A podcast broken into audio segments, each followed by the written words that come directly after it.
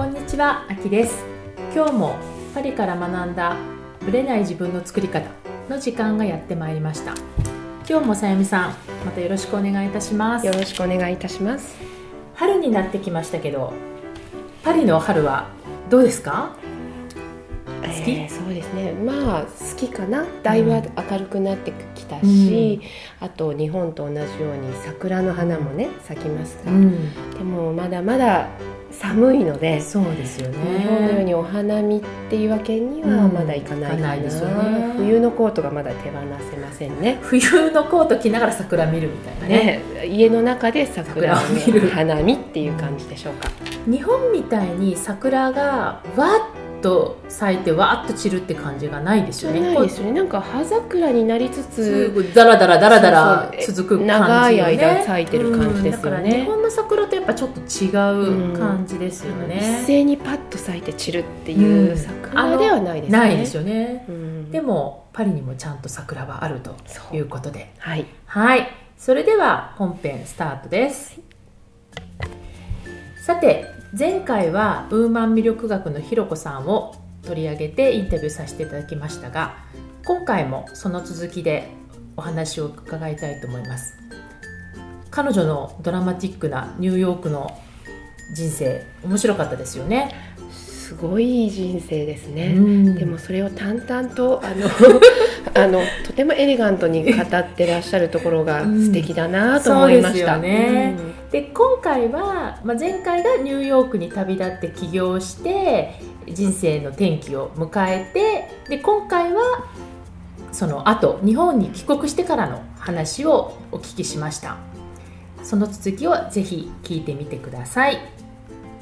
仕事はもう帰ってきてからすぐ始められたんですか？日本に戻って、うん、あのー、仕事は、えーと、M&A をして、ただその M&A をした先が、うん、まあ、中国の投資家グループだったんだけれども、はい、まあ、結果的には詐欺に遭ってしまっているような形になってしまったので。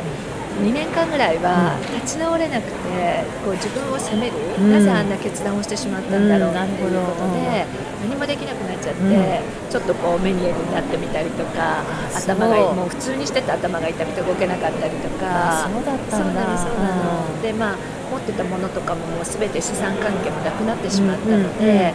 あの今まで築いてきたものがガタガタガタガタってこう、簡単に崩れ落ちた状態だったんですよね。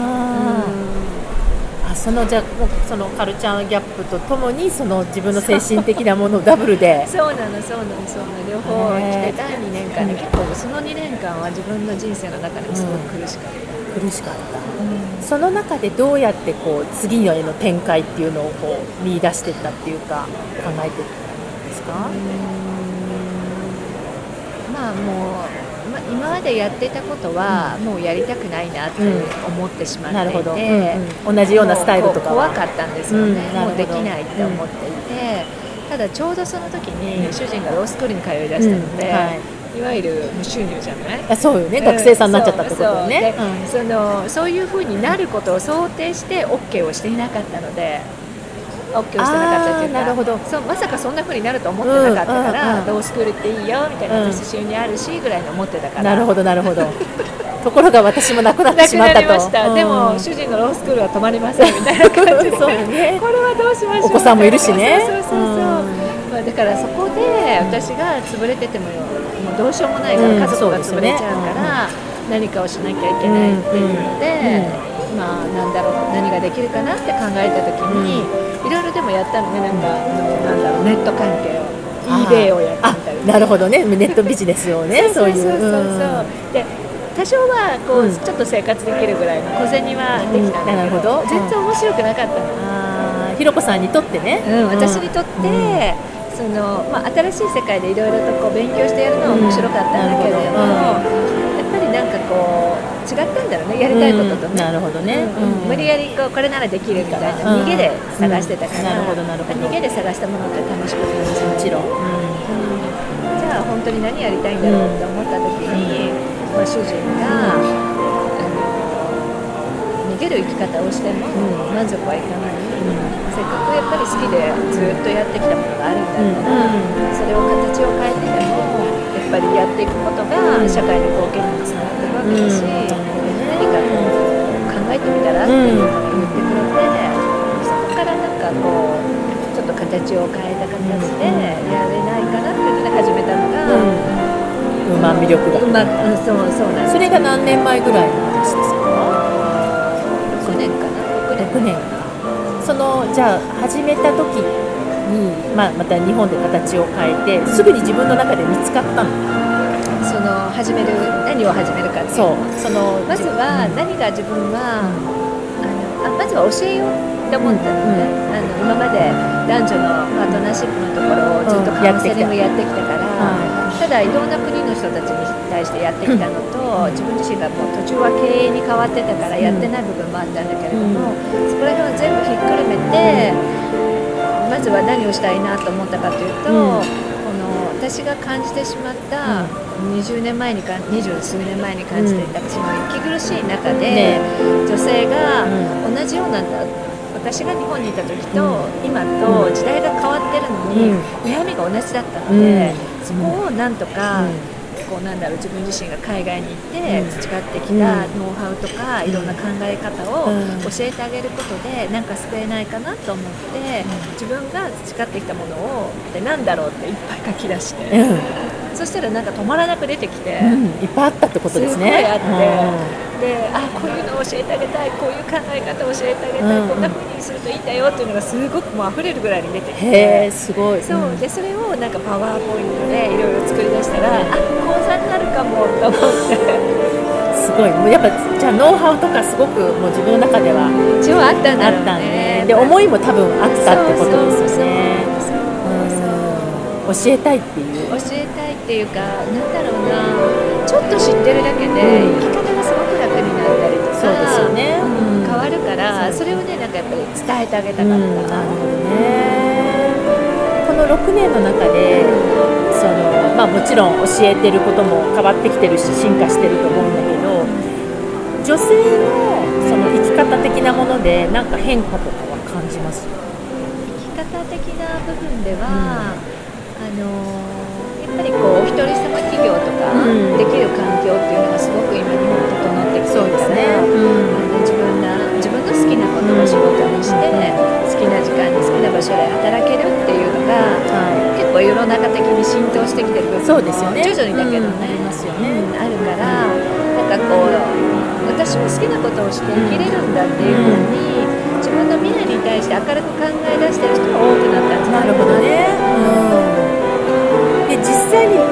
や実際にやってる人も増えてますか？増えてきてると思う。あそうなんだね。うん。まだまだ全体で見ると少ないと思うけれども絶対数では少ないけどでもやっぱり何年か前に比べるとすごく増えてきてると。じゃあ自分のやりたいと思ってることを仕事で体現してる人っていうのは増えてきてるとなるほどね。悩みとかの変化はあやっぱ変わんないですか？この悩みの変化はぱり自分自身にこうなんだろう自信がない、ううん。ん自分のことを肯定的に見れないとか、そういう人はやっぱり多い、ん。昔から変わってないかもしれない。なんでだと思います？なんで自信がないの？でもやっぱりそれはこう子育て、ん。日本の環境のやっぱりこう昭和時代って、今でこそこう例えば欧米とか欧州の方のこうなんだろう褒めて育てるっていう育て方が入ってきてるけれども、昔ってやっぱり、けなして育てるじゃないけど、うん厳しく育てるのが親の愛だ、うん。でこう親の愛っていうのは表現しなくても、親だから子供に対して愛があってそれをやるのは当たり前。みたいなのがあったから、やっぱりそういう部分でこう自分って大丈夫なんだとかね、こうなんだろうな本当に親の愛を感じて自信をつけてっていう人たちが親子関係の環境かな、うん。あと社会の環境、みんな一緒でなければならないっていう環境がその自己肯定感っていうのを下げてるんじゃないかな。とね。じゃあそういう人たちにこう、まあ、自信を、まあ、肯定感をつけてもらって自分が本当にやりたいことを体現する、まあ、特にパートナーシップなんか絶対必要ですよね。結婚とかそういうパートナーシップについては何か変化とかはあります？違いとか。あんまりちょうどね今こう変化が大きくなってきてる時じゃないかなと思うんですよね、やっぱりここうなんだろう今平成生まれの人でもやっぱり親は昭和時代の人たちなので、ね。うん、じゃあその親はどういう人たちかというと、まあ、半分以上はやっぱり専業主婦をやっていた方々だと思うんですよね。そ、ねうん、そのちょっとそその辺のやっぱりこうマインド、えー、専業主婦をやってそれがいいと感じていた、こう夫婦像とか、えー、親、えー、と親子の関係とか、それがこう今になってすごくこう変わってきてると思うんだけれども、親のマインドがまず変わってきてないのと、新しい世界を知った子どもたちが、その親に引っ張られてる部分と新しい部分を知ってる部分とで狭間で結構苦しんでるんじゃないかなと思うんだけど。それがやっぱパートナーシップでもこう出てきてるすごく出てきてるだからやっぱり結婚を選ばない人たちも多いし、そこで選ぶか選ばないかで悩んでる人たちも多いしぱりなんだろう親みたいに完璧にできないっていうか、うん、そうですよね、まあ、結局見本となっちゃってるのが自分の親だったりするそうそう。でその親が完璧だったりするわけじゃない、うん、でも仕事を持って子供が生まれて育児をしながら親と同じことをやるなんて家事を完璧にやるなんて、ね、そうそう、じゃあ私できないじゃないっていうふうに思ってる人は多いじゃないですか、ね、イコールできない。そうそうそう。そうなるほどねでもそのイコールできないが、なんだろう私は女性としてダメなんだみたいな。ところにつながっちゃってる人も多くて。そうね。だからもうオール・はナッシングじゃないけど全部できないんだったらもうダメみたいな感じになっちゃってる。完璧主義な人って結構多いですよね。結構多いですね。ねなんか、うん、ちょっと1パーツがダメだなと思うともう自分の全否定に入っちゃうところとかそこで自信をなくしちゃってるっていう人も多いですよね確かにね。ひろこさんがその講座とかを通じてその生徒さんとかに一番伝えたいことってどんなあるいは伝えてること。伝えてること、うん、考え方でもいいしそのマインドの部分でもいいしそのどうありたいかっていう部分でもいいし、なんか前ひろこさんがこう一番メッセージとして伝えてることってどんなこと、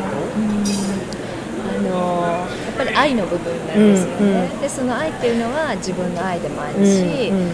そのなんだろう与える、受け取る、循環させる、この愛のところをやっぱ深く教えてるんですね。循環は大事ですよね、それって結局パートナーだけじゃなくて全部のね、人間関係もそうだし仕事に対してもそうだし子供に対してもそうだし関係してますよね。関係してる全てに関係しているので、うん、よくこう言葉で言うのは自分と結婚できますか？うん、それは本当にそう思う。大事なことだなと思っていて、自分とのこうアタッチメントがちゃんとできていないと。人を本当の意味で好きになることもできないし、ね、愛して自分のことを愛してくれてる人がいても、うん、その愛を受け取れない、うん、そうよね、うん、自分と結婚できないのにそういう別の人と結婚することもできないできないからね。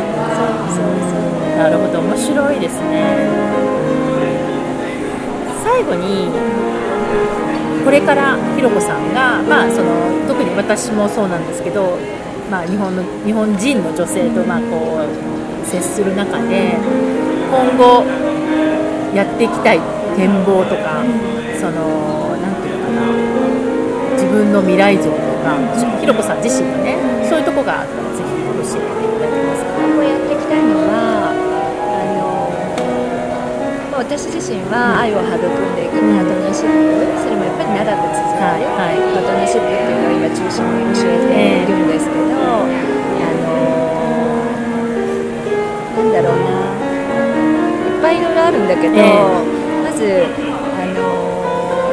そのパートナーシップを築いていく時に、一番やっぱり大事だなと思うのは、自分自身のやっぱりこうなんだろう生き方を持つってすごく大事だなと思っていて、うん、自分の生き方を持っているとパートナーシップもうまくいくよね。なるほどね、うん、自分がその芯がし,、ま、しっかりしているというか。そうそうそう。自分が自分であり続けられれば、うん。相手がどうであろうと影響を受けないので逆に自分のいい影響に巻き込むことができると思うんですよ、なるほど。だからちゃんと自分の自分自身をの生き方を持てる女性を、まずはやっぱりどんどん増やしていきたいなと思うんですよね。ね。で最最初はね、うん、帰ってきた時とか、まあ、ここしばらく、えー、あのやっぱり自己肯定感が低い女性が多いから、日本ってどうなっちゃうんだろうなと思ってたんだけれども、よくよく考えたりとか、えー、まあ、いろんなクライアントさんとお会いして、最近感じてるのは、その家庭環境とか社会環境の中で自己肯定感が高くならない状態で育ってきた人たちが自分に自信持てないって言って悩んで、でもそこから自信の持ち方を覚えて、自信を持つとすごい強いんですよね。なるほどね。いわゆるガクッとこう、ガクッとくるのね。なんかやっぱりそれだけ心の筋力をこうやっぱり否定されたりいろんな辛い思いをするとこう鍛えてきてるので。その人たちがこう逆に、まあ、ベクトルがそうベクトルが逆に向くとぐわっていくので、うわ日本の女性すごい強いなと思って、ね、そうだからそういう人たちをぐわっと上げられるように、あのたくさんそういう人たちを増やしたら。今度は逆に言えば他の国でまだ女性が虐げられてる国とかいっぱいあるからそういうところのなんかロールモデルになっていける女性になれるんじゃないかなと思っているので。将来は日本でそういう女性をいっぱい増やしたら、うん、そう海外とかにも行って、うん、海外の女性たちのこう引き上げじゃないけど、そういうのをやっていきたいなって思います。やっぱグローバルですね。グローバルに。ね、やっていきたいですね。最後に、本当に最後なんですけど、はい、このポッドキャストを聞いてる方に、なんか最後にこう伝えたいメッセージとかがあったら、一言いただけると嬉しいです。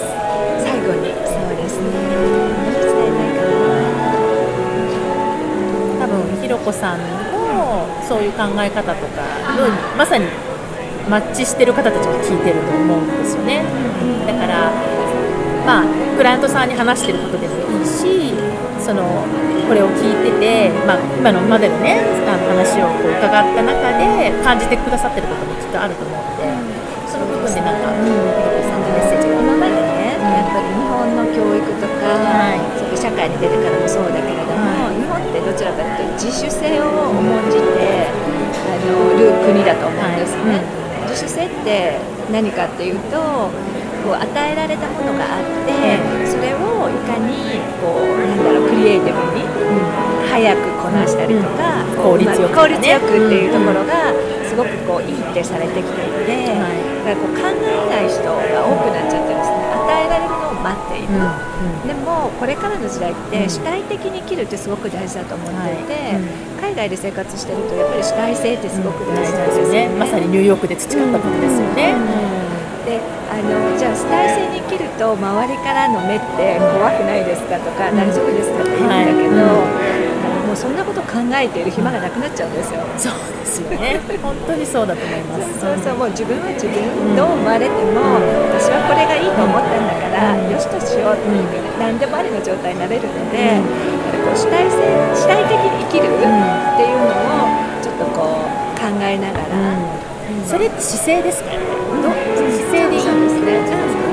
もうちっちゃなことからでもいいので、自分はどうしたいのかなって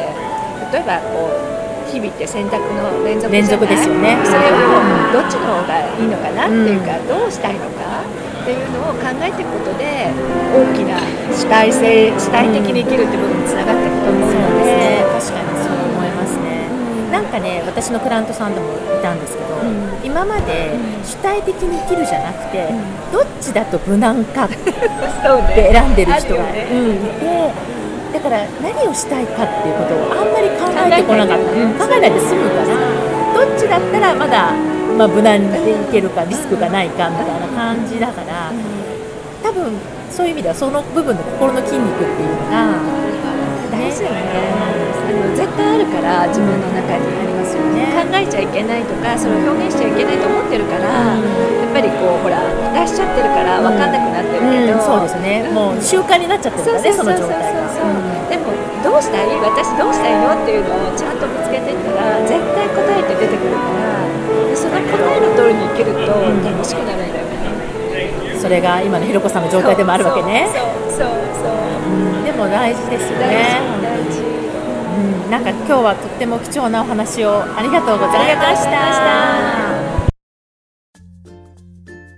はい。ひろこさんのインタビューでしたけれどもどう感じになりました？そんな大変なことがねちょっと詐欺に遭うみたいなことがあっ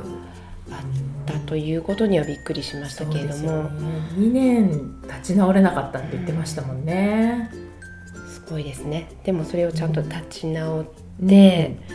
また今があるわけですよね、うん、そうですよね。その精神力、すごいですね。で相変わらずまた淡々とね 語ってらっしゃいましたよねでも彼女もね、おっしゃってましたけども、とても日本人の女性ってこう、自己肯定感がちょっと低いと。いうことがすごく気になってたんですけども、うんうん、そうだよね、うん、私もずっとそれは感じてて、うん、彼女の話とあ同じだなと思うのはやっぱり自分のことを考えないできちゃってるとか、人の目を気にして自分に対する自信がなくなっている、うん、親のね持ってる価値観とかね、うん、に影響されてしまったまま、こう大人になってしまったっていう。考えないっていうこともね,、考えられない人も多くいますよね、はい、だから誰も自分の代わりに答えは特に自分の人生なんで、うん答えを出してくれるわけではないし親が出してくれたね答えが自分にとってベストかっていうのはまた別問題なのでやっぱり自分と向き合うということはすごく大事じゃないかなと。本当にあの育ってくる中で昭和の両親に育てられると、やっぱりこう自分をひちょっと否定するというか、うんね、厳しく育てられてるところ多いと思うんです、気づかない間に。だけどそれはいざちょっと海外に出てみると、それが全てではない、そうですね、やっぱりみんなすごく褒められてるところは褒められてるし、あの厳しいところは厳しい、そのなんて言うんでしょう。こう昭和の育て方もいいところはあるんですけど、うん、やっぱり女性の、うん、特に女性の日本女性の自己肯定感を育てる部分では、ちょっとネガティブなところもあっかもしれないですよね。という感じがねお話聞いてて、そうですよね。すごく思いました。これはだからやっぱり時代的な背景もあるとは思うんだけれども、でも今その時代背景をそのまま引きずる必要もなくて、うん、やっぱそこから変えていくこともできるし、ね、新しい時代もね、うん、始まってると思うのでやっぱり自分がどうありたいかっていうところを考えるのはぱ大事じゃないかなと。常にやっぱり自分と向き合うっていうのはね、うん、大事です、ね、とっても大事ですね、うん、はい。ひろこさんのお話からたくさんのヒントがあったんではないかなと思います。ぜひ参考にしてみてください。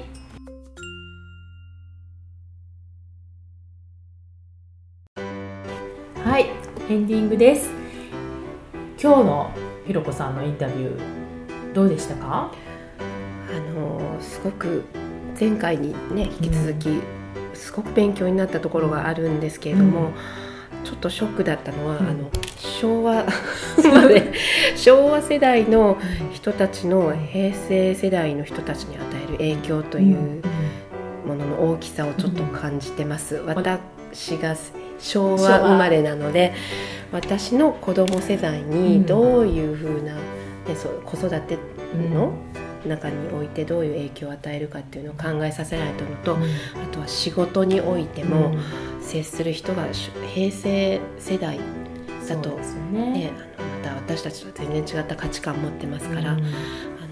自己肯定感を与えるような、